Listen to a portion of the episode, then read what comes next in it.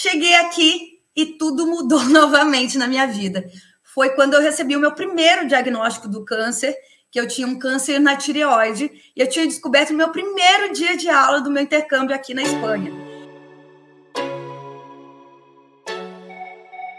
Muito bom dia, boa tarde, boa noite. Estamos começando mais um ViajoCast, o podcast do Viagem Logo Existe. Eu sou Leonardo Spencer e como vocês já puderam ver na introdução, hoje teremos uma história inspiradora aqui.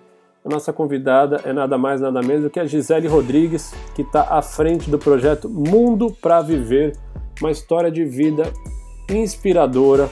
Muita coisa começou lá em 2015, quando ela resolve ir para Malta, depois vai para em Barcelona, descobre um primeiro câncer, trata e põe meta de vida para revolucionar as coisas dentro dela e começa a virar um modelo de inspiração.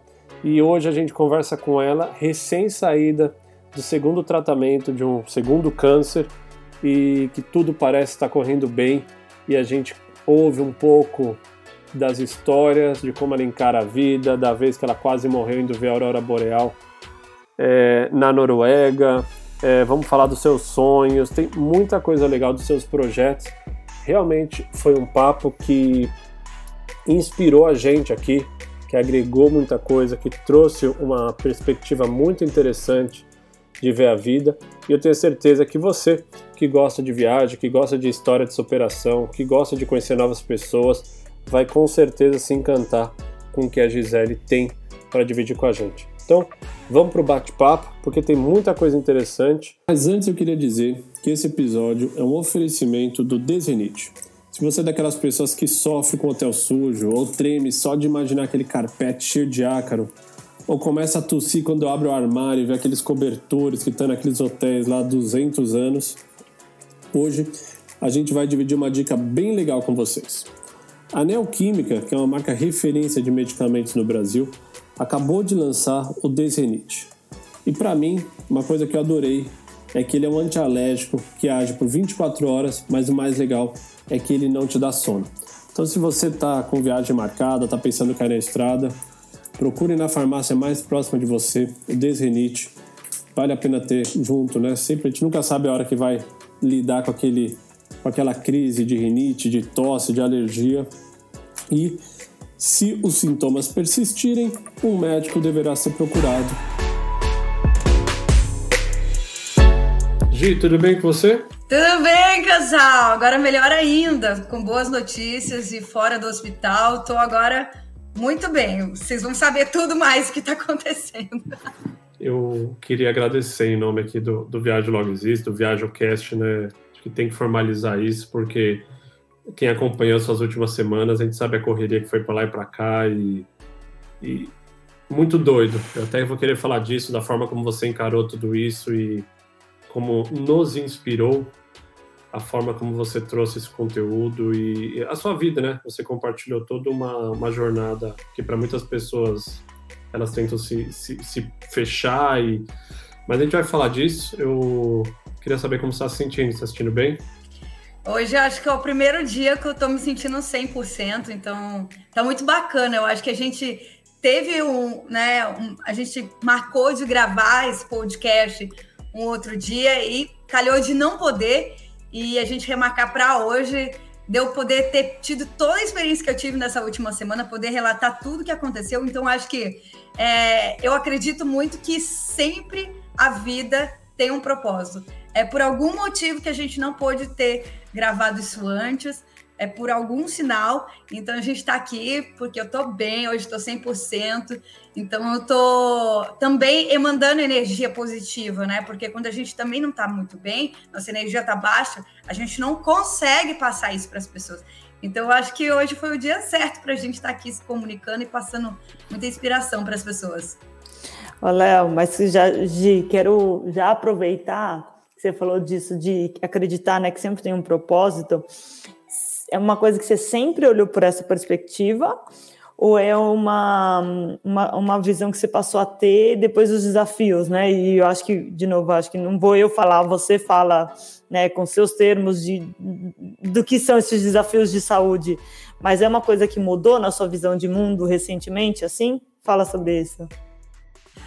Olha, pergunta é muito boa. Até fiquei arrepiada, porque é, na verdade eu tive um golpe muito forte na minha vida quando é, em 2000 e, 2014 é, eu terminei um namoro de quase oito anos, porque meu sonho era casar, sou do interior de São Paulo, fiz faculdade, fui alcançar meu sonho de ser jornalista em televisão, fui repórter, trabalhei nas maiores emissoras de televisão e tinha um relacionamento muito bonito, né? Meu namorado, meu ex-namorado era bonito, inclusive, é, e era uma relação muito saudável. Só que eu sentia que faltava alguma coisa na minha vida e aí resolvi terminar o um namoro para me aventurar sozinha no meu primeiro intercâmbio em 2015, que eu fui para Malta, que era o meu sonho de adolescente, mas eu nunca tive dinheiro e fui realizar com 29 anos. Então não tem idade para a gente fazer qualquer coisa da nossa vida.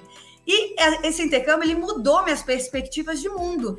Eu sabia que ali existia um mundo muito maior do que a minha cidadezinha lá no interior de São Paulo, o meu sonho de ser repórter. Então voltei para o Brasil já com a missão de pedir demissão do trabalho onde eu estava e ter uma experiência muito maior do que a que eu já tinha tido.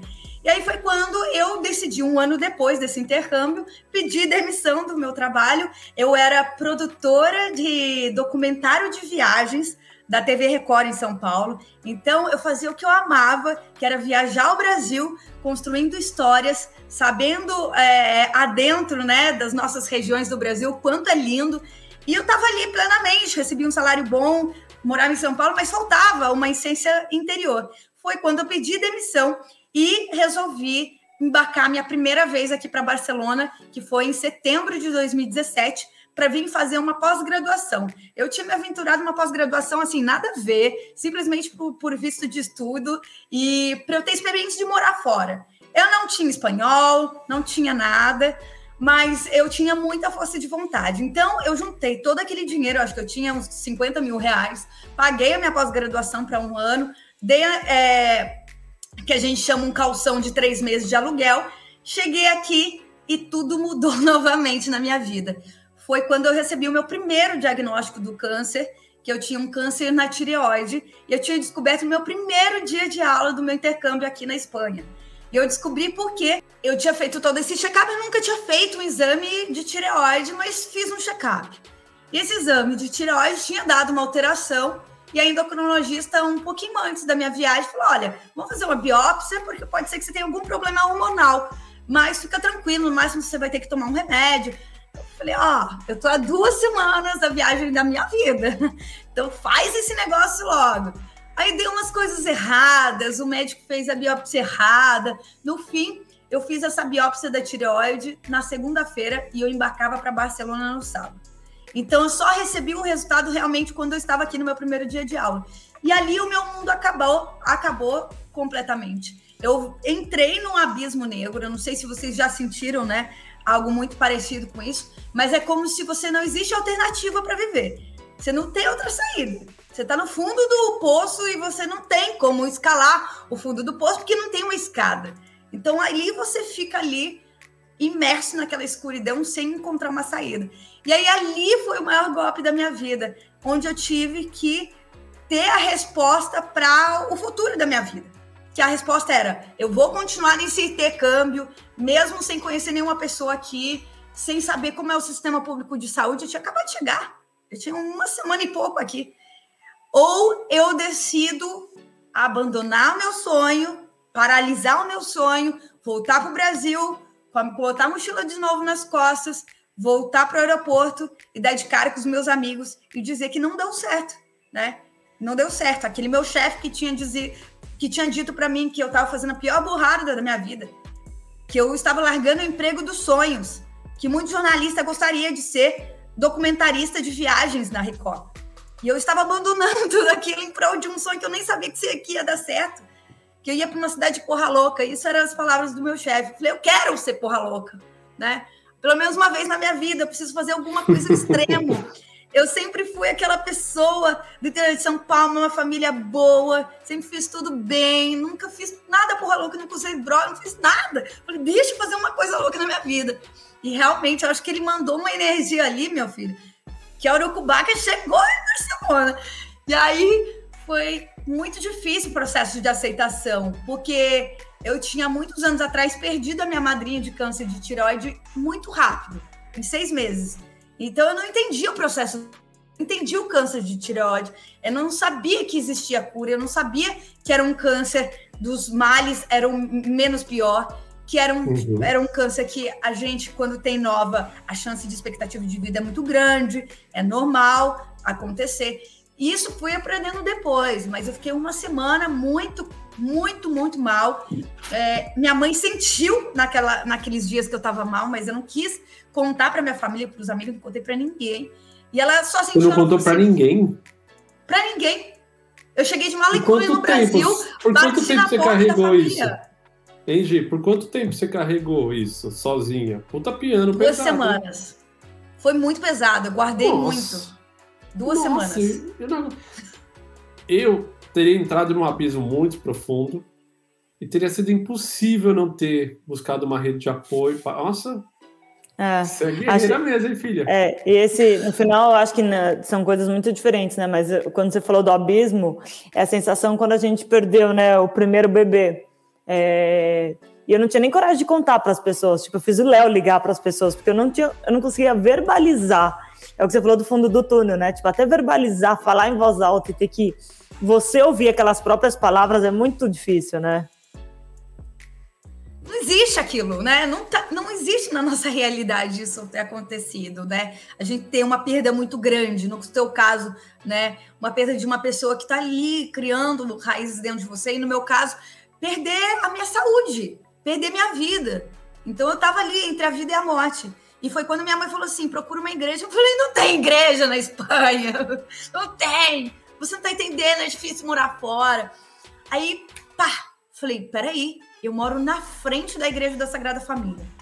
Eu nunca entrei na igreja da Sagrada Família. Falei: eu vou correndo agora. Eu estava na praia, fui correndo, troquei de roupa era umas, acho que era 10 para 5 da tarde de um domingo. Cheguei na entrada da igreja da Sagrada Família, tinha dois seguranças, ele falou: "Ó, oh, não pode entrar, que tá tendo missa". Eu falei: "Quê?" Até arrepia. Eu falei: "Tem missa dentro dessa igreja, não é só turismo?". Ele falou assim: "Não. E essa missa é uma missa especial que vem o cardeal a cada três meses. Então o ingresso tem que reservar na internet". Eu falei: "Eu preciso entrar". Ele falou assim: "Mas eu não tenho". Aí a segurança do lado ela falou assim: "Eu tenho um convite" entrou, deu convite, entrei na igreja ali. Eu acho que Gaudí, ele, ele inspira tanto no sentido de qualquer pessoa, seja um ateu ou seja uma pessoa é, que acredita em Deus, que ali é, é, é ali é o lugar para você acreditar no seu Deus. É você conversar com Deus naquele momento. E eu não entendi, eu não estava prestando atenção em missa nenhuma. Eu só precisava de um refúgio e precisar me encontrar com Deus.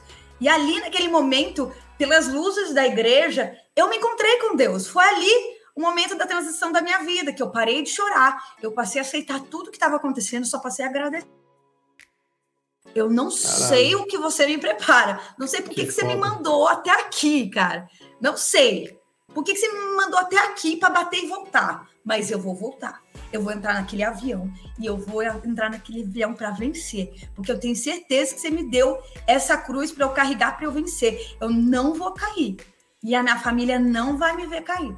Foi ali que eu falei: eu preciso contar para minha família pessoalmente. Comprei a passagem e aí dias depois eu estava no Brasil batendo na porta da minha família lá. O que aconteceu? e aí eu já estava uma outra pessoa já. Eu já tinha mas, Gi, mas mesmo esse processo Caralho. de descoberta sozinha é difícil, né? Porque, é, de novo, a gente falou da dor, né? São dores diferentes, não vou comparar jamais, né? De novo, cada um com a sua dor, mas eu, quando recebi a notícia, tipo, a médica foi uma babaca, para não falar nada mais pesado, mas assim, ela não teve nenhuma sensibilidade, assim.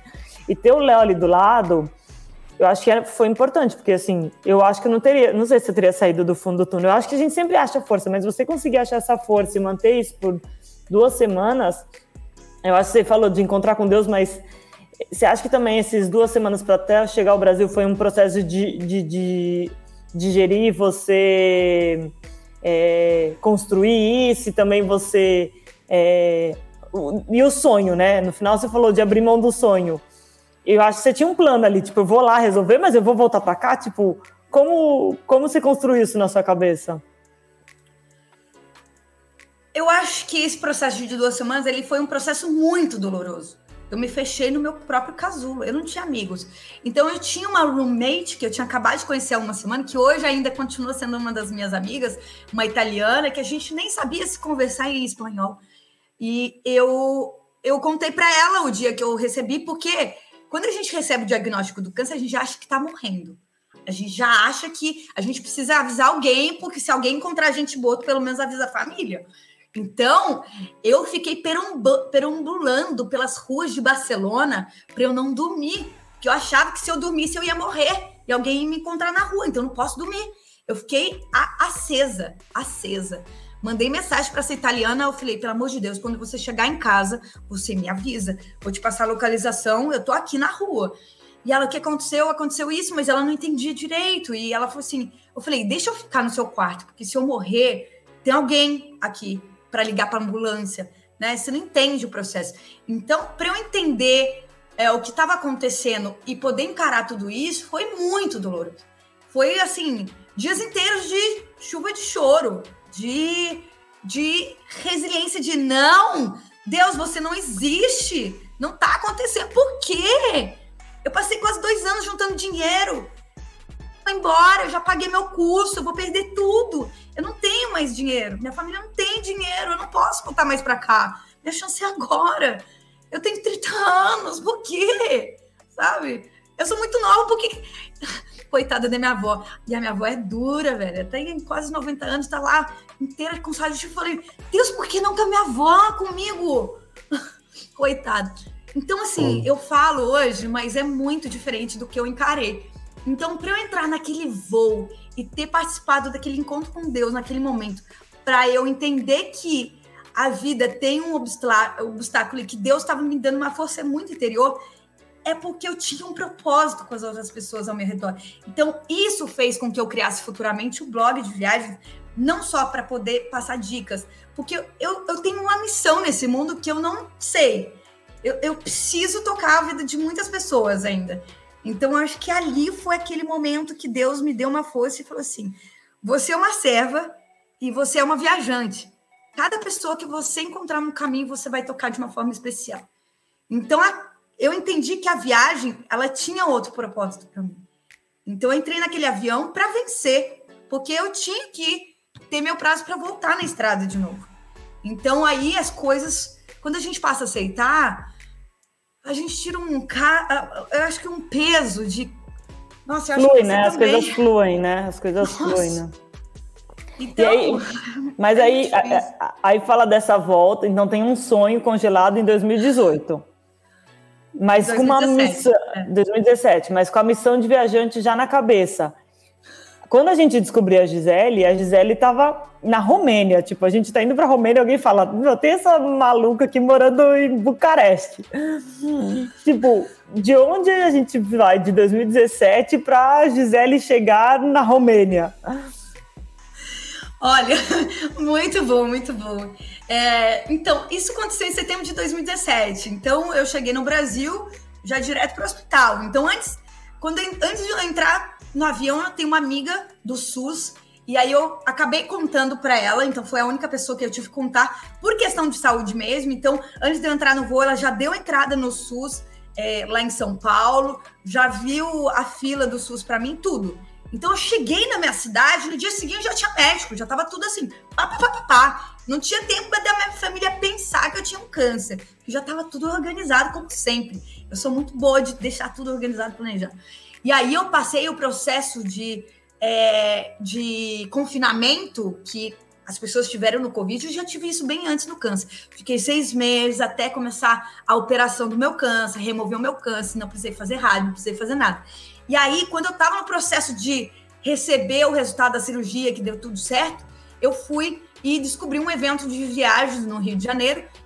O evento foi a, a, aí o, a descoberta de uma possibilidade que eu podia de voltar a ter o dinheiro que eu precisava para voltar ao meu intercâmbio. Esse foi o evento do Rafa, Gi, só para falar, esse é o evento do Rafael, que eu tinha falado, aquele via... viver... Viajar para sempre. Viajar para sempre. Lembra que ó, a gente fez uma participação nesse, mas numa, numa que rolou em São Paulo. Exatamente. Desculpa. Então, esse evento, ele mudou minha vida. porque eu encontrei com o Estevão. O Estevão hoje é um dos maiores também influenciadores de viagem. E eu não tinha blog, não tinha nada. O Caio Travis sentou do meu lado, eu nem sabia quem era, só tinha um papo, enfim, não tinha nada, nada na minha cabeça de viagens. E ali eu conversei com o Estevão e eu comentei com ele o que estava acontecendo na minha vida. E ele virou e falou assim: menina, você tem que criar agora teu blog, você precisa passar isso para as pessoas. Então o Estevão pelo mundo falou: cria agora teu blog. E era o dia do meu aniversário. Então acabou ali o evento, a gente se reuniu num Outback, tava eu, tava o pessoal do Num Pulo, tava o Jair, tava a rede de influenciadores hoje que a gente conhece, que eu não conhecia, eu nem sabia como eram essas pessoas, e que eles estavam no dia do meu aniversário e que por acaso eles me convidaram nesse restaurante e todos falavam assim: Gisele, você cria seu blog agora, porque você vai ser uma blogueira de influenciar mesmo as pessoas com a sua história. E ali começou o Mundo para Viver. Ali eu vi que o nome tinha que ser Mundo para Viver, porque era, porque minha vida passava a ser mais, teria mais sentido naquele momento, a, a 24 horas do meu dia. E aí eu começava uma corrida contra o tempo de voltar para a Espanha. Isso foi em junho de 2018. E aí eu tinha descoberto um mestrado em jornalismo de viagens aqui na Espanha, na mesma cidade, em Barcelona, só que eu não tinha esse dinheiro.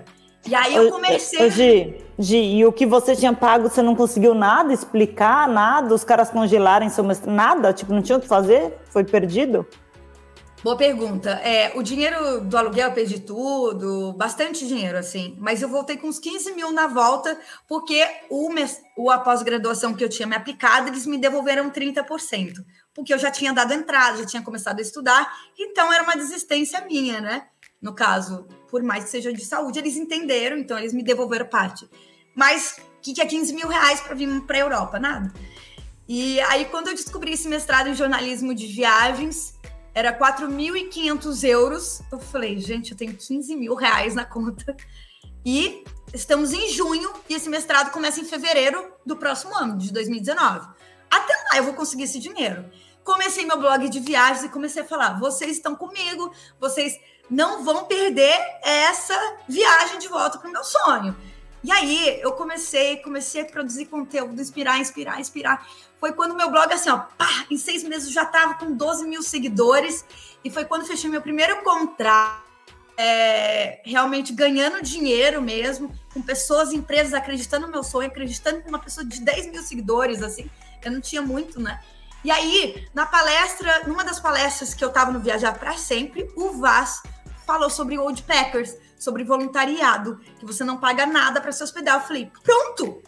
Eu já não tenho mais o problema financeiro do aluguel em Barcelona. Eu vou fazer voluntariado. Agora é só o, din o dinheiro do mestrado e da passagem que eu preciso. E aí voltei a trabalhar em televisão. E aí eu não tinha só o dinheiro da televisão. Eu voltei a trabalhar no Bar Brahma da São João, em São Paulo, como hostess à noite, como garçonete. Então eu trabalhava no SBT durante o dia, à noite entrava na São João ali, fazendo evento todos os dias, era caixa, era garçonete, faz, ficava na porta chamando gente para entrar ali na, na no shopping para fazer dinheiro extra o mais rápido possível. Chegava sábado e domingo, quando eu não estava de plantão na TV, eu pegava eventos de casamento. Eu coordenava casamento no final de semana. Com isso, eu juntei 4.500 euros para dar entrada em janeiro de 2017 no meu mestrado em jornalismo de viagens. A passagem foi uma vaquinha aí da família, o seguro viagem foi uma parceria que eu fiz com uma empresa de Pode saúde. falar a marca, viu? Pode falar quem você quiser. No, é, é bom que, que mesmo. Não, e quem ajudou no começo é mais importante ainda, né?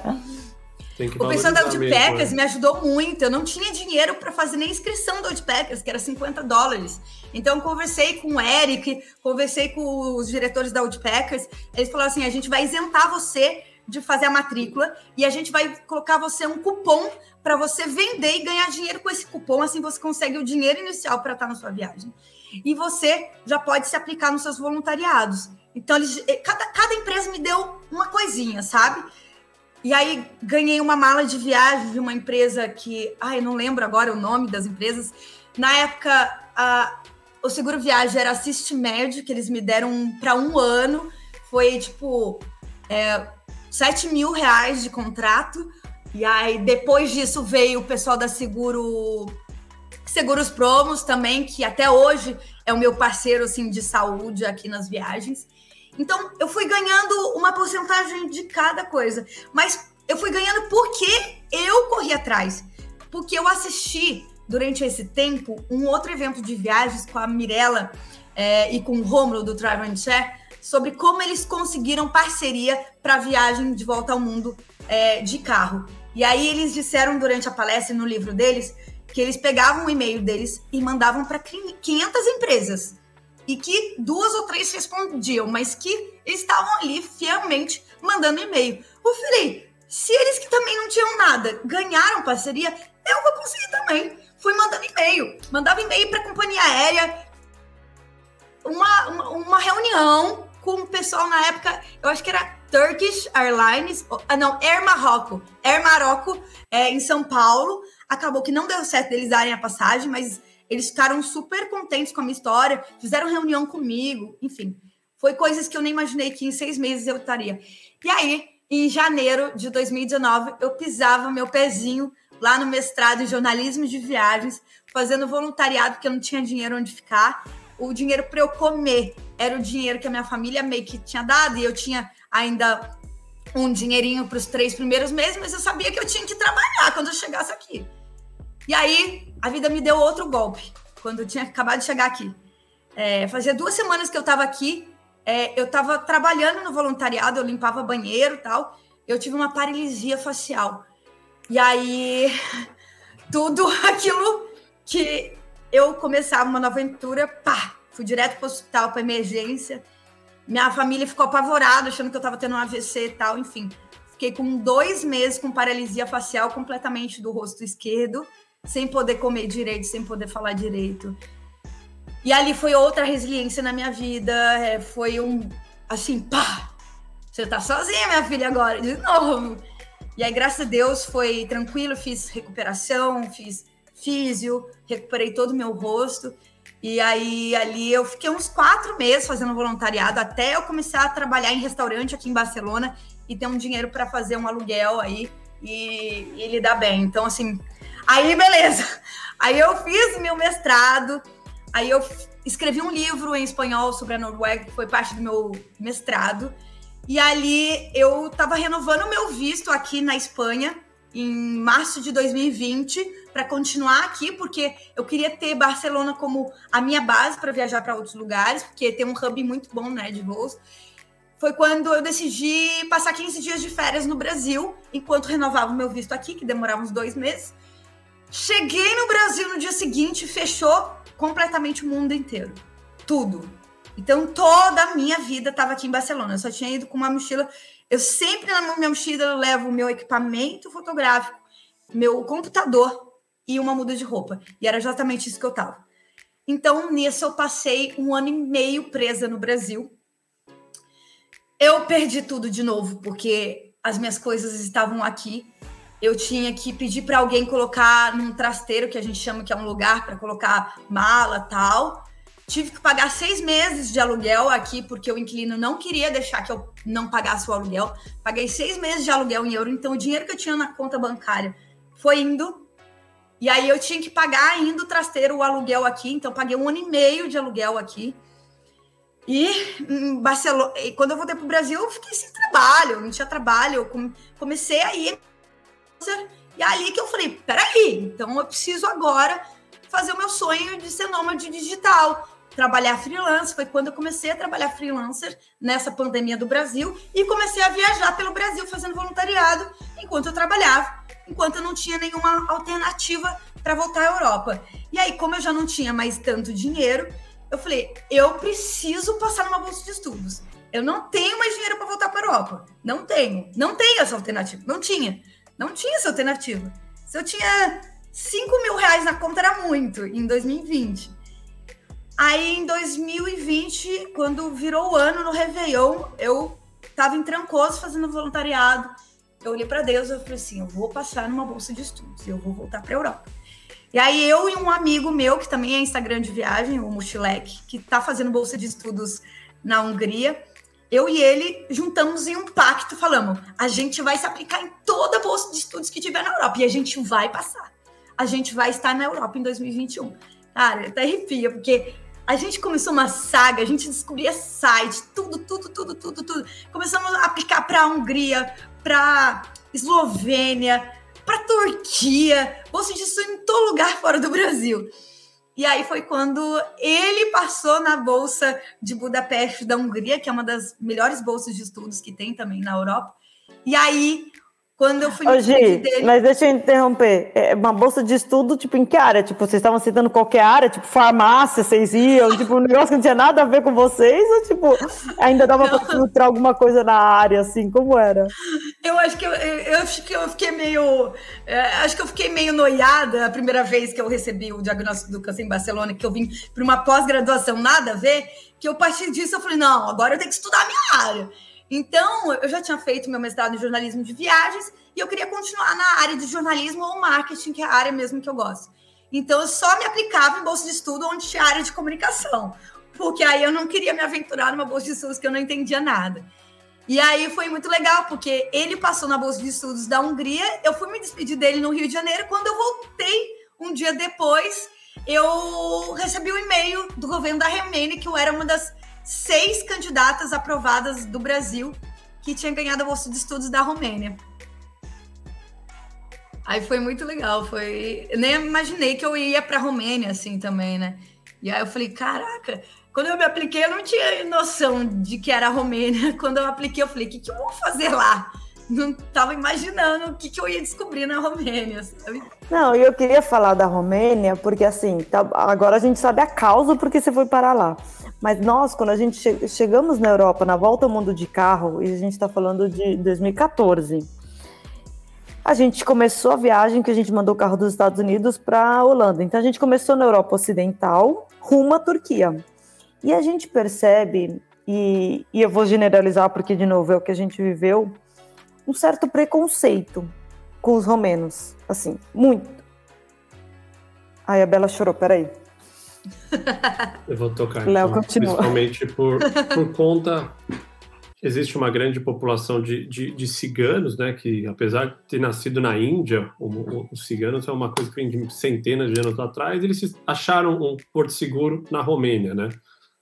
E as pessoas muitas vezes generalizam que por ser um povo nômade e que não se encaixa tão bem, ou melhor, optou por não se encaixar tão bem nas regras que a gente chama da sociedade moderna, e as pessoas sempre acham que eles são trapaceiros, golpistas e, e acaba que a Romênia leva um, uma fama negativa por ter e, e, a experiência mostra. A gente já teve duas vezes na Romênia, que é um país maravilhoso. Bucareste é uma grande cidade, né? Eu tenho lá minhas ressalvas porque é uma um lado urbano, deve ter sua beleza, mas tem seus desafios. Mas você vai para cima, lá para Brasov, para Sibiu, acho que é Sibiu, tem um monte, tá? Mesmo a gente teve agora em Timisoara, ou, que são muito bonitas e muito aconchegantes, muito verde, muito feito para as pessoas curtirem a cidade. O que, que você aprendeu nesse tempo que você viveu na Romênia em relação esse gap entre percepção e realidade? Você também vê isso? Você escuta as pessoas falando, por que, que você mora na Romênia? Tipo, fala um pouco sobre isso. Eu acho que é nítido esse preconceito em qualquer lugar. Não estou falando só de brasileiro com preconceito na Romênia. Mas aqui na Espanha eles têm um preconceito muito grande com o romeno. E o preconceito é dos, às vezes parte do próprio romeno, porque quando eu fui tirar o meu visto, quando eu passei na bolsa de estudos, eu fui tirar meu visto no consulado da Romênia no Brasil, que era no Rio de Janeiro.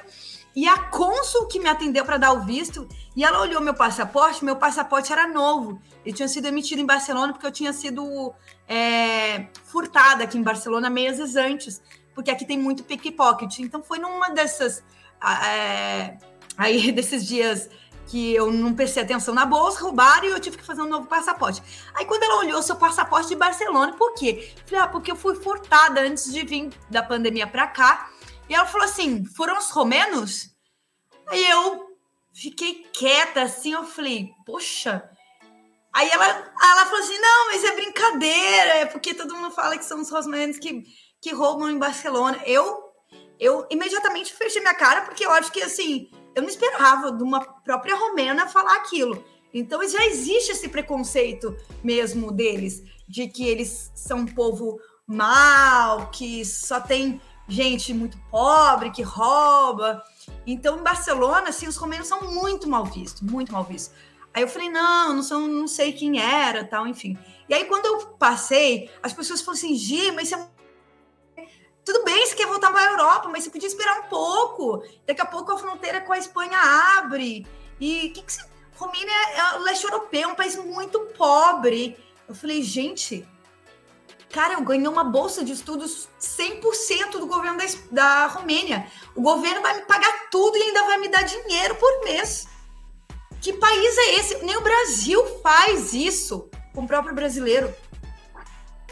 Então, a chance da Romênia poder trazer estudantes de fora, que é a ideia do intercâmbio, para que você conheça a cultura da Romênia e possa trazer estudo, aprendizado e inteligência para o país, para contribuir de alguma forma com o país, eu vou. Eles me escolheram.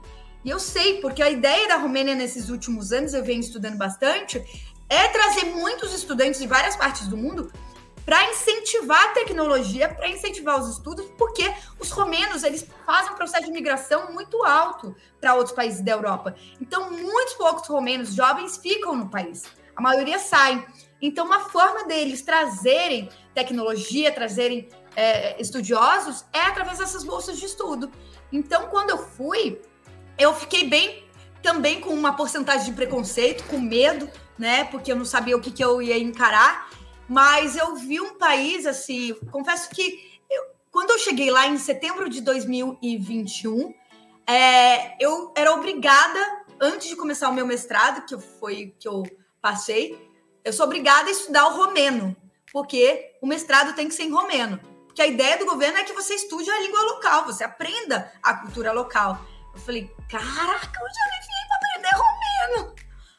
E não aí... é tão difícil, né? Eu digo, é, perto seu amigo tá na Hungria, pô, na Hungria é, você não Hungria... entende nada. A Hungria falaram que é um dos mais difíceis do mundo. Você vai pra Romênia e tem umas coisas que parecem, farmácia. Você consegue olhar e falar assim, ah, entendi. Polenta! É porque. É polenta, é verdade. Igual... Mama, mama, acho que é, sei lá, tem um nome lá. É, é, na verdade, não, é Mama Liga. Mama Liga. Mama Liga. Mama é, Liga. porque você vai pra Rússia, verdade. ou não, pra, pra Grécia, você fala, o que será que tá escrito ali? Pode estar tá escrito parede, pode estar tá escrito carro. Na Romênia você fala. Ah, acho que eu entendi o que esse cara. Ótica, não sei o que, você vai sacando. É verdade. Não é? é? E aí a gente é obrigado a estudar o romeno um ano antes do mestrado. Só que assim, quando eu chego na Romênia, é, o mestrado fui eu que escolhi a universidade, mas para estudar o romeno é a faculdade que escolhe. Na verdade, o governo que escolhe. Aí eles me mandaram numa cidade super pequena da Romênia, e aí eu fiquei só dois meses lá, porque o curso virou online. E aí isso foi em novembro do ano passado, novembro de 2021.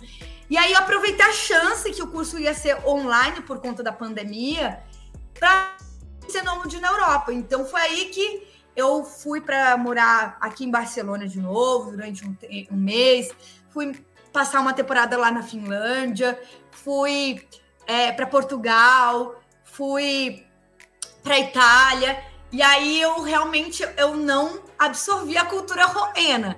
Então, basicamente, eu estou absorvendo a cultura romena faz um mês exatamente que eu estou imersa na cultura romena, que começou o meu mestrado e é presencial e eu tenho que ser obrigada a morar lá. Então aí agora eu estou aprendendo romeno, agora eu estou entendendo um pouco da Romênia. Mas é inglês o mestrado, Gi? Em romeno. Ah, vai tomar pau em todas, desculpa te falar isso. Vai chegar Meu lá, amigo. vai escrever o que quiser na prova, vai falar ah, zero porque não entendi. Porra. Você acabou de falar tudo que aconteceu semana passada. Então faz um, mais de um mês aí, um mês e meio que eu frequento as aulas e não entendo nada. Nada. e aí eu chego semana passada na aula e aí todo mundo se junta, cada um para um lado e Você nem entendeu que, que tinha prova. Não.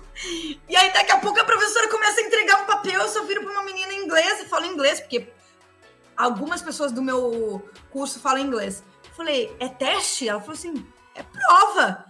Ela já falou nas duas aulas anteriores, eu. Hã? Tipo, eu tava pescando nas últimas outras aulas que ela falou sobre a prova, porque temos eu não ficar entendi. Atento. Temos alguns sinais aí que tem alguns problemas rolando, viu, no seu mestrado. Cara, que, que bica, hein, esse negócio de ser. Porque eu fiz mestrado já fora, em inglês, e, e assim, mesmo em inglês tem coisa que às vezes eu perdi, eu também tinha umas surpresinhas. Imagine o Romeno. O Romeno vai ficar um ET dentro da sala, olhando pra frente, com puta sono, pensando o que eu tô fazendo aqui, mas ao mesmo tempo eu preciso fazer essa merda dar certo.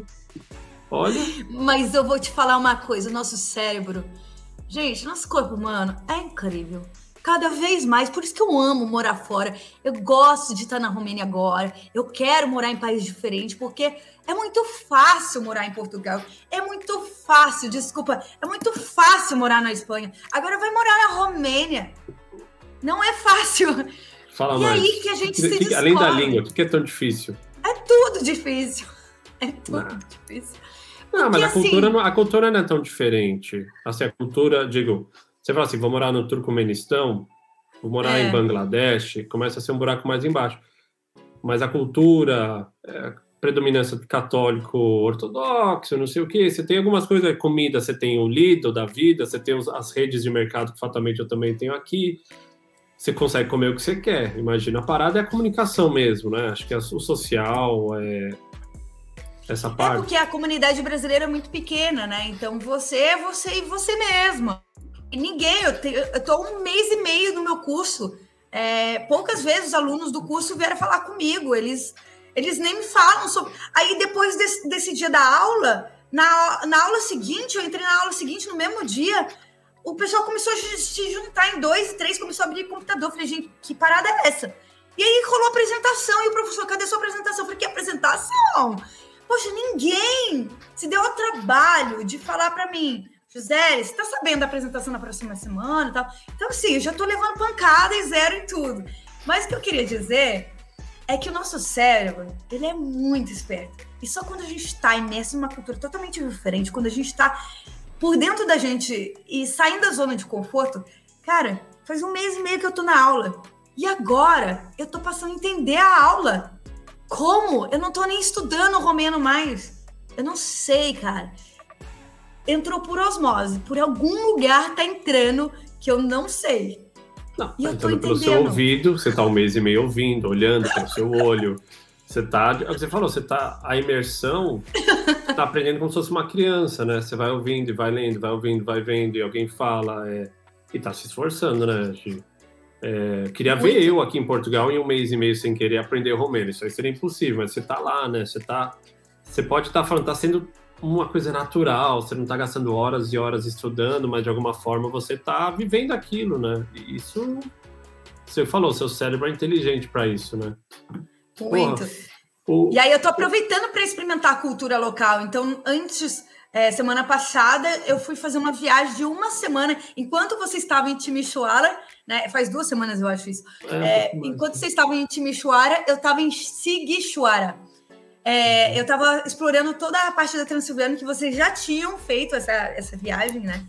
Eu não cheguei E nessa aí- parte lá daquela estrada linda que tem, não sei o quê, mas eu já dei uma, uma sapeada. Tem muita coisa ali, tem até urso, né? Na, naquela região da, da Romênia, Eu a gente fui- nunca viu. Eu fui fazer um hiking para tentar encontrar o urso, não encontrei nenhum. Acho que graças a Deus, porque não é tão assim fácil. É, é- é que nem a, a aventura de vocês lá no Congo. Então, assim, a gente, ai, não, vamos fazer a aventura da nossa vida, encontrar urso. Aí, quando eu tava na estrada, lá na trilha, eu falei, caraca, acho que não vai ser muito boa ideia encontrar urso, não.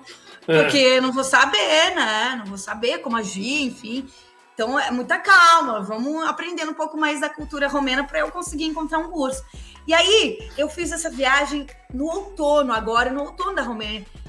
A Romênia é linda, é linda para quem gosta de natureza, gosta de fazer hiking, gosta de só conversar com pessoas de outra cultura diferente. É, é muito lindo, é muito lindo. Então eu quero abraçar essa cultura, quero vivenciar isso, porque tá me tirando totalmente da zona de conforto, assim. E, e é muito legal essa experiência que a gente traz como resultado, né? Sem dúvida, a viagem. Não, acho que tá, é lindo ver a forma como você tá encarando, porque tem muito mais. ah, Sei lá, é uma visão pessoal, né? Acho que aqui eu compartilho também, que é. Cara, a, estar na estrada tem muito mais do que o turismo. E nada de errado com o turismo, porque cada um se adapta com a tua realidade e, e, e vontades e, e, enfim, projeções. Mas você conseguir olhar por essa vertente de o que é a cultura daquele país, como é estar lá dentro, isso me desafia e está fazendo bem esse desafio. Eu quero aprender essa língua, eu quero conseguir ir numa classe, lá numa aula e, e, e fazê-la bem feito. É, isso tem muitos subprodutos que trazem que trazem para você como pessoa, né? Acho que isso é legal, que a gente cresce além do, a gente rompe a fronteira física, né, da experiência. E o subproduto disso é de muito aprendizado. O, o gente, deixa eu perguntar uma coisa para você. Eu tô adorando que você fala bastante, que você fala bem, porque eu tô aqui tendo uma aula praticamente de, de inspiração, de, de como levar a vida, de como, enfim, é, você fez uma jornada aí praticamente desde 2015 até 2022, que para muitas pessoas teria sido intransponível, né? Vários desafios. Só a parte financeira já teria derrubado um monte ali. é uma pancada que eu levo aos meus seguidores. A minha mãe ela falou que às vezes ela para de ver meus stories porque não aguenta que a filha dela passa tanto perrengue. Não aguenta. Mas ainda bem que você é forte, me parece isso que, é o que você falou, Deus escolheu a pessoa certa para dar porrada porque você está fazendo você tá fazendo disso um um asteroide, está fazendo disso uma coisa forte, né, para se fortalecer. Então, Gi, em termos de viagem, qual é o teu sonho assim? O que que você você tem uma wish list? Você tem uns lugares na tua memória que você fala assim, porra, isso aí eu quero depois que eu cumpri minhas missões aqui da Romênia, o caralho. Fala um pouco dessa linha. na Romênia eu tenho, tá na minha wishlist ver urso. Eu fui para o santuário dos ursos agora na Romênia, só que é muito legal a ideia do santuário. Eles é, trabalham com ursos que são utilizados para turismo, para fins é, ruins mesmo, né? Então, eu vi eles dentro da jaula. É muito bacana o trabalho deles, mas eu quero ainda ver o urso no seu habitat natural. Eu quero chegar lá. Fiz toda a estrada da Transfagaranssan, que é uma das estradas mais bonitas do mundo, que é essa da Romênia para ver o urso, não vi, mas tudo bem, vou ter tempo. Então, eu acho que eu, é, esses dias, eu, eu gravei um outro podcast, e aí o rapaz me perguntou assim: Gisele, se defina em uma palavra geminiana, não pode. Não consigo escolher, sou indecisa, tudo. Eu posso escolher várias palavras? Ele falou assim, não, uma. Eu falei assim, aí me vi a cabeça falei, é isso. Eu sou sonhadora. Eu sou sonhadora. Não adianta. É, eu não sou realizadora, não sou jornalista, não sou comunicadora. Eu sou sonhadora. Eu vivo muito de sonho. Eu, eu durmo e acordo com um sonho novo todo dia. Vocês, vocês não têm noção como é a minha cabeça. E assim, é, o meu irmão, esses dias, ele, a gente se ligou e ele falou assim: é, Gi, como vai ser o andamento do processo do tratamento? Eu falei: vamos voltar a estaca zero do primeiro câncer, vou ter que voltar à Espanha todo mês, não vou poder mais viajar tanto tempo tal. Aí ele falou: ah, mas tem os custos né, financeiros, vou ter que viajar todo mês para a Espanha e tal. Ele falou assim: ah, mas então dá uma suavizada nas viagens que você já faz. Eu falei: que? Você quer limitar a maior coisa que me faz sentir viva. Eu não vou deixar de viajar, porque a viagem, ela faz eu sentir viva. Eu não sei se vocês sentem a mesma coisa. Claro, quando eu tiver filho, eu vou ter uma sensação muito diferente, mas não me fala é, para parar eu, de viajar. Eu te entendo, eu te entendo em, não, não sei se é em gênero, número e grau, mas eu te entendo assim, você às vezes eu falo, pô, tô cansado aqui fisicamente, porque a Bela dorme bem menos, é uma readaptação também de vida, é, de comida, de trabalho. Aí, assim, alguém fala, pô, então não vai jogar tênis. Eu falo, mas o tênis é o que faz eu achar assim, agora, nesse momento, é a hora que eu descarrego minha, a energia, é a hora que eu me sinto vivo, é a hora que eu tô lá. Tipo, é uma comparação menor, mas você fala, se eu tirar o que me dá prazer, como é que eu vou ter força para encarar esse resto? E a viagem também, quando eu fui agora eu fui para Timisoara. Timisoara é um bom exemplo, porque eu gosto de ir para um lugar que não está muito no roteiro. Apesar de eu ter ido para todos os países da Europa, para todos da América, tipo, eu, eu, eu, tento voltar para coisas que eu falo, pô, eu fui para Lanzarote, que é Ilhas Canárias, é, da Espanha. Porra, foi muito mais legal do que Tenerife, que é mais famoso. Foi muito mais. Então, assim, são coisas que eu falo, caralho, eu queria voltar na estrada e de alguma forma com as, com as limitações que eu tenho a gente volta, mas não me tira isso. Porque se você me tirar isso, você vai me desmontando. E o desmontar Exato. vai ser o quê? O Léo que acorda, trabalha, dorme. Exato. Você, Léo, você disse agora a mesma coisa. Você tem uma limitação agora na sua vida e eu tenho uma limitação da saúde. Eu não posso fazer um sabático. Eu não posso. Eu não posso, porque eu tenho que estar no médico. Eu tinha que estar no médico a cada. Eu tinha a cada três meses, depois a a cada seis meses. E aí agora voltou meu câncer e eu tenho que voltar todo mês. Eu não posso tirar um sabático, eu não posso fazer uma viagem de três meses e largar tudo, porque eu não posso. Só que essa limitação que você tem hoje em dia e a limitação que eu tenho não faz com que a gente limite da... Então eu vou, viajo, volto, tudo bem, tá, tá ótimo, tá maravilhoso. E aí você falou da wishlist, meu sonho é passar três meses na Ásia. E era para eu ter feito agora, nas férias de verão do aqui da Europa. E era fazer o caminho de Santiago de Compostela e fazer três meses. Eu preciso ir para a Ásia. Eu, eu, eu, tem alguma coisa me chamando para lá que eu não sei, mas eu preciso para lá. E aí foi quando é, eu estava indo para morar em Portugal esse ano nesse estilo nômade. É, eu ia morar em Portugal, mas aí eu estava fazendo uma viagem com a minha irmã, porque ela veio encontrar comigo e eu descobri aí que o meu câncer tinha voltado. E aí, naquele momento, eu falei: a Ásia não vai dar. Não vai dar. Eu chorei mais por causa disso, cara. Eu chorei por causa disso. Falei: caramba, maldito câncer. Toda vez que tem uma viagem ali, ele pá! Volta. Vamos. Aí eu. Não vai dar para ir para Ásia não vai dar para fazer o caminho de Santiago onde agora. Você quer ir na Ásia? Vamos ver de onde. Você tem algum lugar Cara, assim? Eu quero muito. Eu tenho um tesão pelo Vietnã, ali, Camborra. Eu quero fazer um voluntariado ali, porque eu amo história, sou jornalista, eu quero, eu quero encontrar com as mulheres ali. Eu quero ver a realidade difícil que é daquele país, sabe? E claro, meu sonho também eu amo praia, então ir para Tailândia. Então, assim. Ali é, é maravilhoso tudo, né? Eu, é, eu quero é. muito curtir. Eu sei que eu quero curtir isso antes de ter filho, de formar uma família, porque eu quero ir sozinha. Quero uma viagem comigo mesma. Então, as minhas wishlists, elas vão renovando de acordo com as minhas limitações. Tinha uma que, inclusive, a gente estava no mesmo dia. Olha só, é, a nossa Chernobyl. estrada, a nossa estrada, eu e de vocês, família, a nossa estrada ela anda muito paralela. E, e em algum momento ela se cruzou que a gente está aqui agora. Né? Mas nossa estrada juntos aqui, ó, tá rodando um tempão atrás. Então, Mas ela chegou perto uma vez na Ucrânia, não chegou? Você não foi uma vez com o Estevam para Chernobyl? Foi você que foi não, com ele? Não, não fui eu. Foi a. Ah, esqueci o nome da menina. Eu Mas é uma menina, é. tá bom. Fiquei pensando se não podia ser você, porque a gente tava lá na mesma época que ele ligou pra gente para saber como ir, não sei o quê. Eu, eu, eu, eu, como eu já acompanho o trabalho de vocês, já por, por, por inspiração, assim como outras pessoas acompanham o meu trabalho, enfim. E nem sempre a gente consegue, né, ver a mensagem em tempo real tal.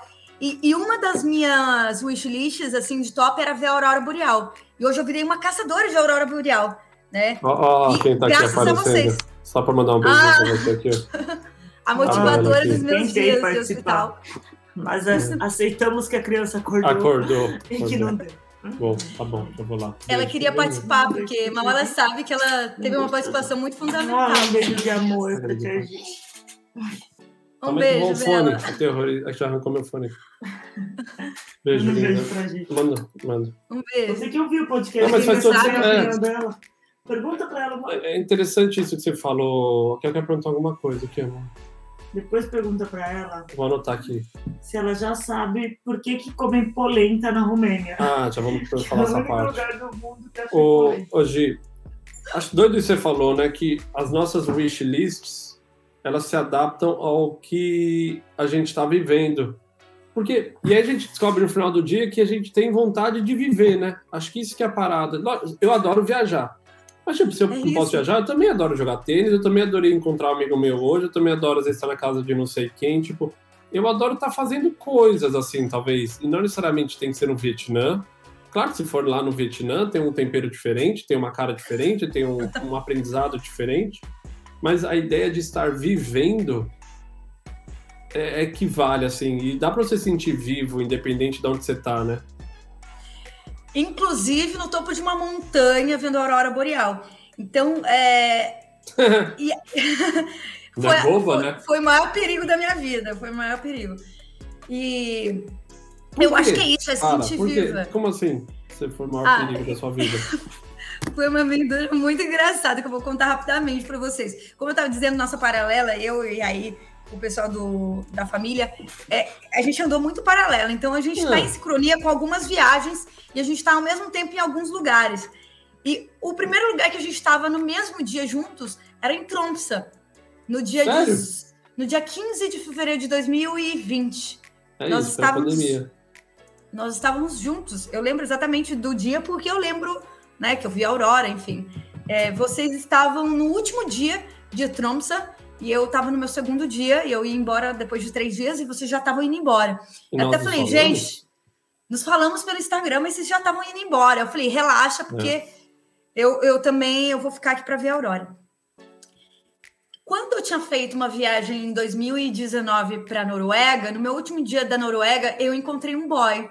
Eu tenho muitas paixões de viagem. Assim, eu me abro muito, mas me fecho muito porque eu ainda não senti ainda um chamado para um relacionamento nesse momento. E espero que seja um chamado para alguém que viaje, porque eu não aceito. Quando eu vou encontrar um boy, o que você faz da vida? Onde, onde você trabalha? Que, que, que você, qual é a sua profissão? Eu faço uma enquete antes de ficar com o cara, de beijar Deixa na eu ver seu passaporte. Pede para ver o passaporte. Exatamente, isso faz diferença. Porque às vezes eu nem me arrisco energia. Se o cara não tem nada a ver comigo, eu nem arrisco energia para é. trocar um beijo. E aí, esse cara, no meu último dia de Noruega, quando eu fui em julho de 2019, eu conheci, a gente se conheceu, começamos um relacionamento à distância, mas aquela coisa de ficar, ele veio me visitar em Barcelona quando eu morava. E aí ele falou assim: ah, então vem pra, pra cá. Falei, tá bom. Falei, ó, meu sonho é ver a Aurora Boreal. Falei, ele falou, então vamos junto pra Tromsø. Falei, beleza. O hotel, reserva o hotel e o carro, né? Por quê? Porque eu tinha visto a viagem de vocês pela Noruega e aí eu vi que tinha que alugar carro. Só que eu vi que a viagem era difícil, porque você não sabia dirigir na neve. Aí, se tiver um problema na estrada do gelo. Nossa, eu lembro exatamente tudo. Então, eu peguei o exemplo da viagem de vocês, os perrengues, e eu falei para ele: você sabe dirigir na neve? Porque um amigo meu, ele dirige, ele tá aí na Noruega, eles estão passando um perrengue, não estão conseguindo achar a aurora, pararam no meio do nada tal. Ele falou assim: não, eu sei dirigir e tal. Eu falei, bom, noruego já nasce esquiando da barriga da mãe. Então, o mínimo que ele sabe dirigir na neve. E eu não queria passar o perrengue que vocês estavam passando. Aí ele falou: então vem pra cá. Ele, beleza. Aí cheguei lá, a gente se encontrou, eu falei, e o carro? Ele, ah, ainda não aluguei. Eu falei, tá demorando esse aluguel de carro.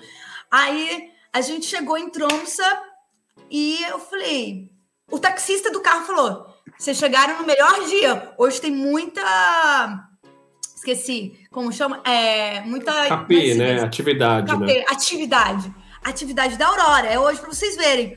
Aí eu, cadê o nosso carro? Aí ele, não, não aluguei. Eu falei, por quê? Tá muito caro, tá? Eu nem podia falar muito caro porque eu tava sem dinheiro também. Aí ele falou assim: Meu, tá muito caro. Tava 200 euros para alugar por dia. Eu falei: Gente, eu não vou conseguir nem ajudar ele. Eu falei: Tá, então como que a gente faz? Porque eu também não posso te ajudar com dinheiro. Ele: Não, a gente vai fazer um hiking. Aí eu falei: Eu nunca fiz hiking na minha vida. De noite. Ele chama Sindra. Eu falei: Sindra, em inglês. Sindra, eu não sei fazer hiking. Eu não tenho nem roupa para isso. Não, eu já trouxe a roupa para você.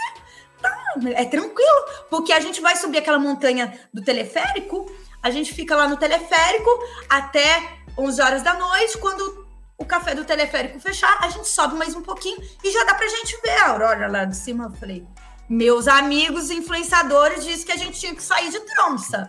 Dá pra ver mesmo? Ele, não, não dá pra ver tal. Minha filha foi o perigo da minha vida.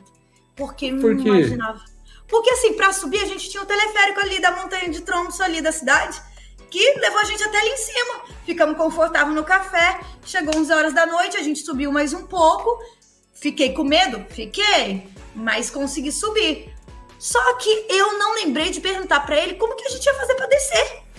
Porque era duas horas da manhã. E não tinha mais o teleférico para descer.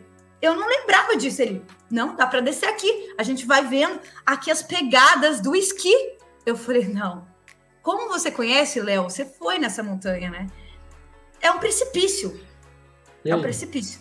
E aí que eu tô viva, meu caro. Eu beijei o chão, eu engoli neve quando eu cheguei assim, solo, solo. Eu não sirvo para ser Noruega, não sirvo para casar com você. Vai ser Quanto tempo vez. demorou para descer isso, Gi? E foi. Foi dia 15 de fevereiro de 2021. Não, mas quanto tempo? Tipo, duas horas caminhando? Tipo, quanto que. Meu filho, e, pra Vocês tinham lanterna? Vocês foram com a lanterna do celular? Só aquela lanterna pequenininha de cabeça. Um. O problema não era é, escuridão, porque a gente estava no topo da montanha, Thompson estava ali embaixo, então a cidade estava iluminada. Então a gente conseguiu ver muita aurora. Foi a aurora mais bonita que eu já vi da minha vida. Com maior intensidade da minha vida foi aquele dia. Mas foi o pior medo que eu já senti. Tirando do câncer, foi, foi esse. Porque na hora de descer, a gente teve que a gente caminhar assim no abismo. E aí chegou uma hora da montanha que a gente teve que fazer esquibunda, porque não tinha como descer, tinha muita árvore. E a gente fez esquibunda. Ele foi na frente, eu agachei atrás assim, e a gente pegou o caminho do esqui, porque daí o esqui ele amassa a neve, né? Então ele faz um caminho. E aí a gente foi, meu filho, da montanha assim, ó. Esquibunda. Se a gente batesse ali na árvore, ninguém doida, encontrava, gente. Agora eu entendi porque você escreveu um livro sobre a Noruega. Deve ter sido sobre essa, sobre essa história aí. Deve ser por isso que ele, a gente parou o relacionamento e hoje ele acabou de ter uma filha, faz uma semana. A menina, a namorada lá escala dentro do gelo, uma geleira absurda. Eu falei, gente, ele achou a mulher da vida dele. Nunca não mais dá, não. falaram. Começou e acabou ali a relacionamento. Ah, e foi foda, porque. Ah, mas era, mas era perigoso, não era?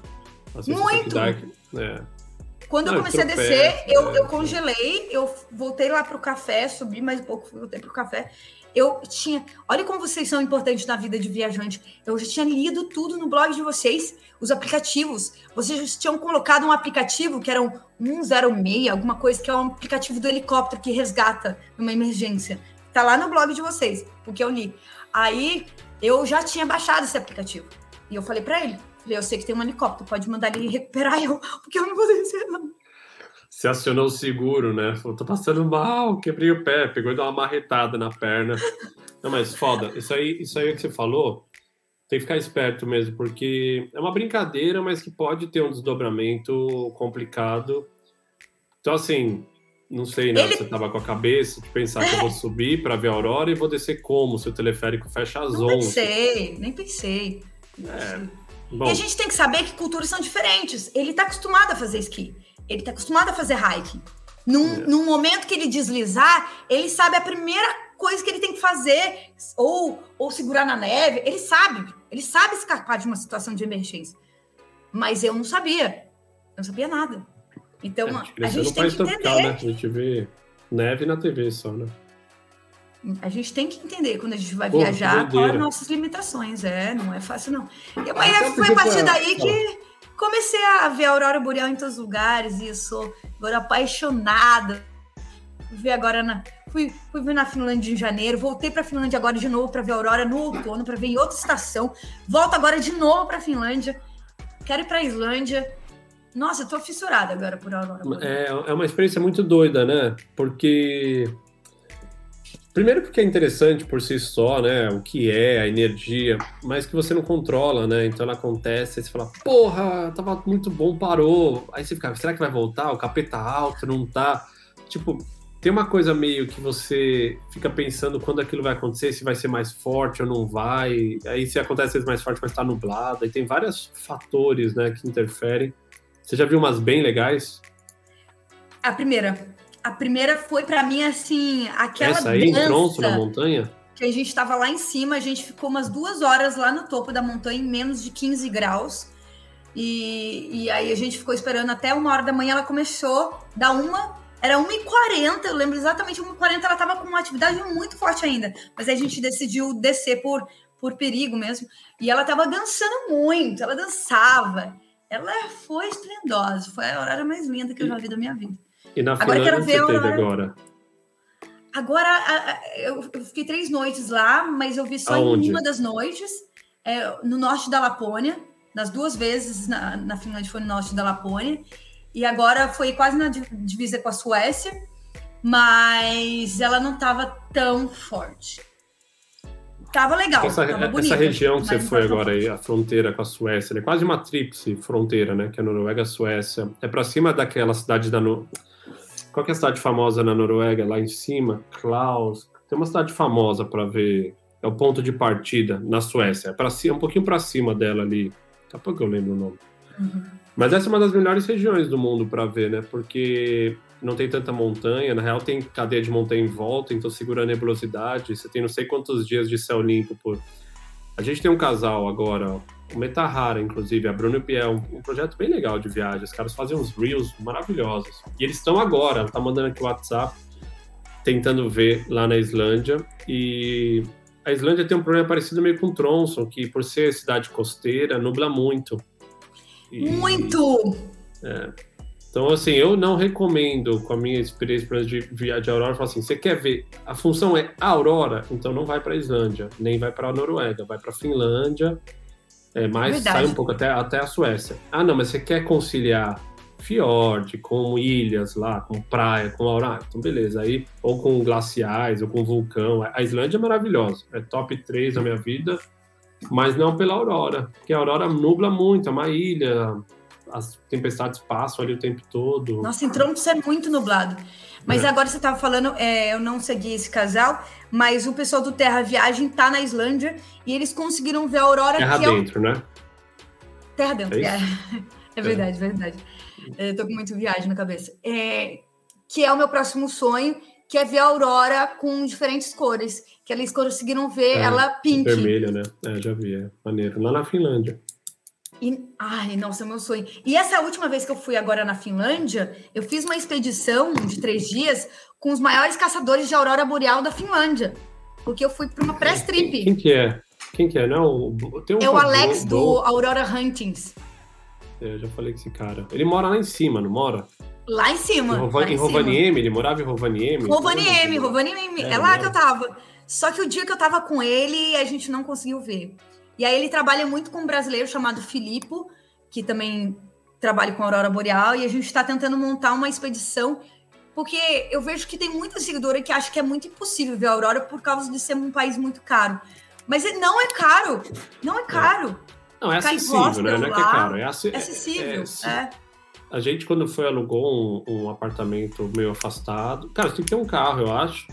Tem que ter Aí você falou, pode ficar no rosto, aí você tem, Rovaniemi tem um monte de opção.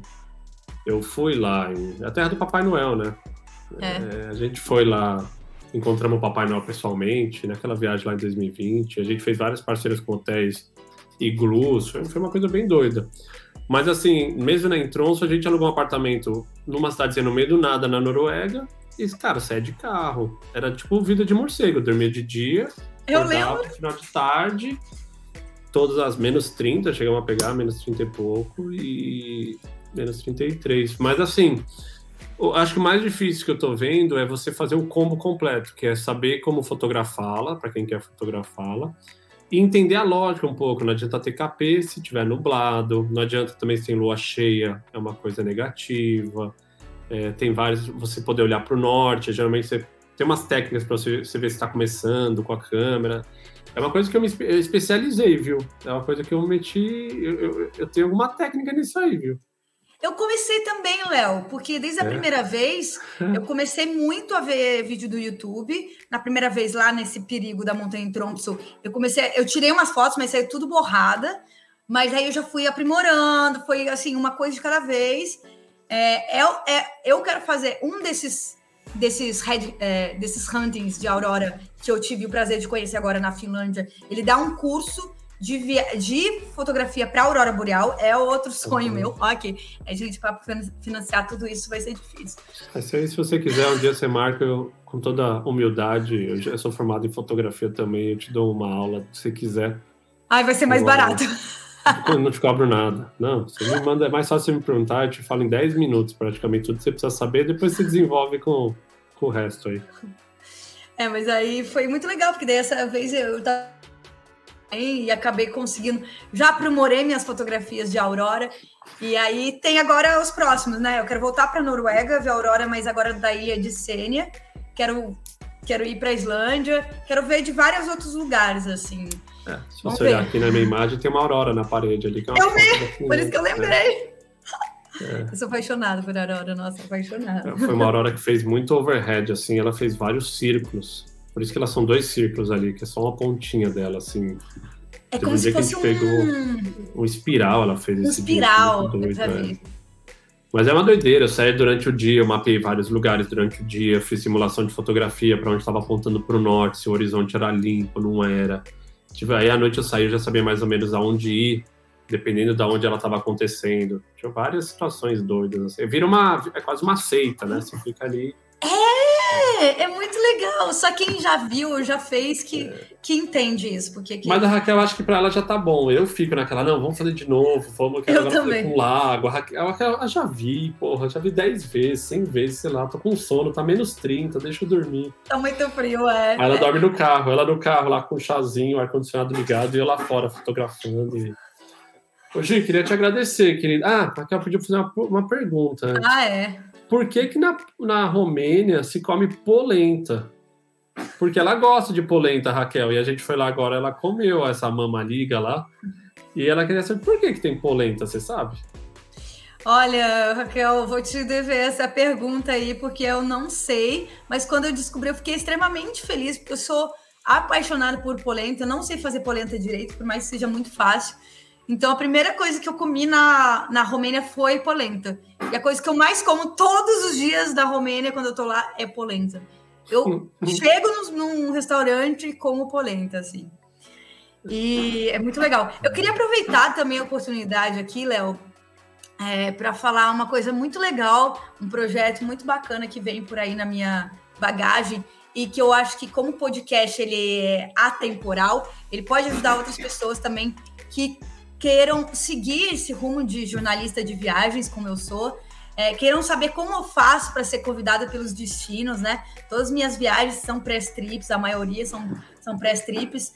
Como que eu faço para ganhar dinheiro com isso? Como que eu faço para poder criar material, infoprodutos de viagem para conseguir monetizar através dos meus é, projetos na internet, YouTube, Instagram, blog, assim como vocês também. É porque faz, faz um ano eu fui convidada pela faculdade é, Casper Libro em São Paulo para ministrar o único curso de jornalismo de viagens que existe no Brasil, que é o curso que eu sou a professora. Então eu fico muito feliz, porque é o único material que você vai encontrar no Brasil é essa minha aula. É o único. Não tem outro mestrado, não tem pós-graduação, especialização, curso. É esse. E aí, mais feliz agora eu tô em primeira mão contando aqui para vocês nem contei ainda no Instagram. Então, é que eu fui convidada agora para uma escola de, de periodismo, escola de jornalismo aqui da Espanha, a encabeçar um master de jornalismo de viagens aqui na Espanha, porque o único mestrado em jornalismo de viagens que existe no mundo é esse que eu já fiz pela Universidade Autônoma de Barcelona. Mas agora foi criada uma escola de, de jornalismo aqui na Espanha e eles estão agora criando uma especialização de jornalismo, que é um master em jornalismo de viagens, que é basicamente muito do que eu me especializei. E aí eu vou encabeçar um dos módulos é, desse master em espanhol. Vai ser um master, um mestrado híbrido, online, para que qualquer pessoa de qualquer lugar do mundo possa acessar essa especialização em viagens. Eu vou ministrar um módulo totalmente voltado para a internet, conteúdo de viagens e turismo para a internet, infoproduto, marketing. E aí vai ter alguns cursos livres é, que eu vou ministrar a partir de março, voltado à escrita de viagens, narrativa de viagens, como fechar parcerias de destinos, como escrever parcerias com hotéis, com restaurantes. Então, Vão ser alguns cursos livres que eu vou ministrar a partir de março nessa escola. Vou deixar o link para vocês. E em outubro começa o mestrado em jornalismo de viagens aí.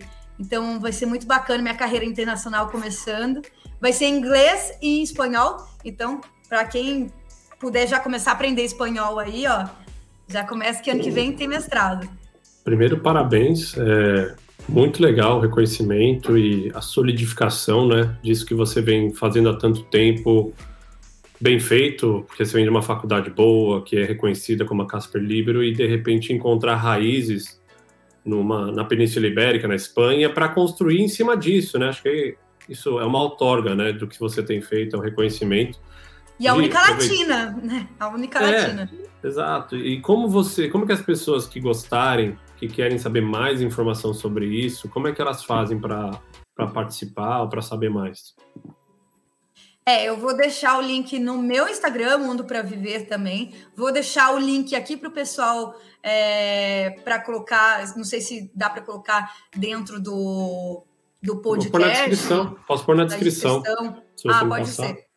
Porque agora eles já têm a possibilidade de você entrar lá, o curso já está lá aberto. Eu vou participar desse mestrado junto com uma equipe diretores da National Geographic, é, um grande amigo meu que a gente morou junto, Aníbal Bueno, que é um dos maiores fotógrafos de viagem especializados em África, vai participar do meu módulo aí, do mestrado. Então, é muito bacana que você que tenha vontade, não seja necessariamente, não precisa ser jornalista ou querer ser jornalista de viagem, mas é um master focado mesmo em você saber escrever, saber produzir conteúdos de viagem, saber narrar ah, as histórias de viagens. Então, você vai entrar dentro do site lá, chama Escola, é, tem, tem um nome chama School Travel Journalism, e tem a versão em espanhol também, se vocês quiserem mais informações lá. É muito bacana. Quem quiser ir se especializar, ou então fazer o curso comigo na Casper Libro também, que é, às vezes pode ser mais acessível. E já aproveitando também, é, tem mais uma coisa bacana, que agora eu sou correspondente internacional também de algumas emissoras do Brasil, né? Eu acabo trabalhando bastante com isso, que é o que me dá dinheiro. E aí agora uma das emissoras com qual eu sou repórter de notícias, eu vou passar a integrar a equipe de repórteres do programa de viagens deles, que é o SBT. E aí eles têm um programa chamado de Malas Prontas, que é no canal do YouTube chamado SBT News. Lá tem o programa de malas prontas e aí eu vou estrear daqui a algumas semanas. Espero que vocês vejam e contribuam aí com meu mais um projeto de viagens aí para o Brasil. Isso a turma vê no YouTube, você vai compartilhar o link quando sair os episódios. É... Que doideira, hein? É, é, é isso que é legal. Põe para rodar, faz, abraça esses projetos, vai conhecer gente, vai se. É, enfim, acho que vai. É o que você falou lá, a tal da missão, né? A tal da missão em tentar levar a tua mensagem e tua forma de encarar a vida, porque a, a gente pode, a gente estava rodando em paralelo, como você falou, né, algumas vezes, mas as coisas acontecem na hora certa e, e ter, ter cruzado com você de novo na Romênia e, e acompanhado com você nesses últimos dias é, é muito inspirador para a gente a forma como você leva a vida, e eu tenho uma filha Obrigada. hoje, então eu me preocupo como, com os valores e com, os, e com as referências. Então, ela tá toda hora mandando beijo para você e saber se você tá bem. Então, a gente fica feliz de de estar tá próximo. Eu queria agradecer, viu, Gi? Obrigado, obrigado mesmo por ter se desdobrado também em relação ao horário e é, a disponibilidade e que a sua história possa servir para que muitas pessoas é, encontre força também nesses desafios, que é a vida, né? Como um todo. É, quero agradecer aí o convite e por finalmente né, a estrada é, cruzar com a nossa junto no mesmo tempo e, e cruzar num momento tão crucial da minha vida. Aí eu, eu tive uma recidiva do meu câncer faz alguns meses durante uma viagem para Portugal. Então, tá enfrentando isso sozinha, tá fazendo um tratamento na Espanha sozinha, é, poder saber quem quem está comigo, quem pode me inspirar, trazer energias. E durante esses últimos dias, a gente está gravando esse podcast enquanto eu estou isolada ainda em tratamento. E a Bela foi uma das pessoas que mais me ajudou, porque eu acho que o sorriso de uma criança ela é traz uma energia que é fora do comum. Então, vocês não sabem o quanto vocês me ajudaram é, nos dias que eu fiquei internada no hospital. É, a gente não é tão próximo de amigos, não é tão próximo de projetos, mas eu acho que a Bela ela trouxe para mim uma energia infantil muito forte que eu nem sabia que eu tinha, assim. E eu falei assim, eu posso ser uma criança. Quando eu vi o videozinho da Bela, eu falei, cara, a gente pode ser uma criança. Então, assim, vamos fazer valer todos os dias o sorriso de uma criança. E aí eu saí do hospital extremamente feliz e com muito mais força agora, saindo nesses próximos dias de isolamento. E se Deus quiser, daqui a um mês eu fico sabendo se eu vou estar curada ou não, para cair na estrada de novo. E aí tá de cara com outras adversidades do mundo. Obrigada, Bom, espero que a gente se encontre pessoalmente em algum lugar do mundo. Será um prazer quando vier a Portugal, tem onde ficar e obrigado, obrigado pelo carinho com a Bela também. E, é o que você falou, a gente não tem projetos, não trabalha junto, mas no final do dia a gente é humano e a gente quer, pelo menos a estrada ensinou muito disso, né? A gente quer os outros bem. É, tem que ser maior do que a gente, né? Acho que isso é importante. É verdade. Valeu, pessoal. Obrigada.